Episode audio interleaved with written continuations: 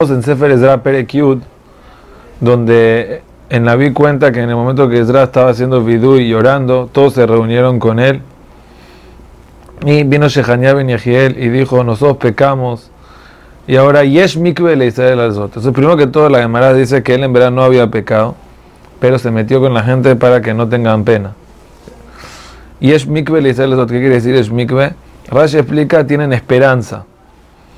Y el Ralbag explica dos lenguajes, o esperanza, que tiene esperanza de cómo salir del pecado igual que Rashi, o mikve, de, de mikve literal, ir a la mikve, o sea, purificarse, porque todos los pecados son como impureza y dejar los pecados es como ir a la mikve.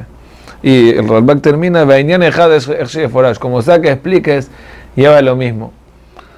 Eso es como la frase que famosa que dijo Rabbi Nachman también, que es mikve y.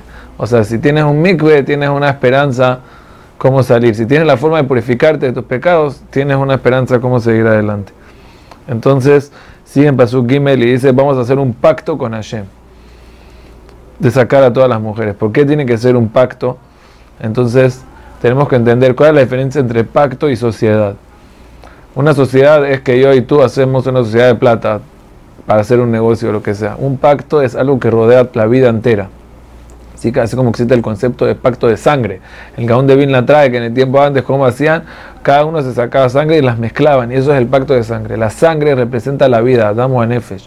El pacto quiere decir, nosotros no somos dos identidades, sino somos una identidad, compartimos una vida. Por eso el matrimonio también se llama Brit, hija verteja, briteja, dice el Nabi Malají con respecto a esto. El Nabi Malají que estaba en esta época, y hay algunos que dicen que Israel era Malají, él regaña a Israel, ¿cómo ustedes se casaron con mujeres Goyot? Tenemos que entender de que la Gemara dice que ¿por qué se casaron con mujeres Goyot? Porque cuando subieron a Israel las mujeres se pusieron feas por el camino y las dejaron y se casaron con Goyot. O sea, no era nada más una traición contra Hashem, era una traición contra las mujeres también, contra sus esposas. Entonces, lo que Hashem le está diciendo, yo quiero ustedes un brit, un brit con tu esposa, un brit con Akadosh Baruj de tener una vida pura, no nada más tener ideas lindas de Betamikdash y Korbanot, sino vivir acorde, como estamos diciendo todo el tiempo, ese es el concepto de Brit. Brit quiere decir cuando tu vida se une con la, con la divinidad, se une con Hashem y se vuelve una sola cosa. Entonces, después trae toda la lista de las personas y se dan cuenta, no son mucha gente. No son mucha gente, pero de todos modos eh, llaman a todo Am Israel que se llama un pecado del clal.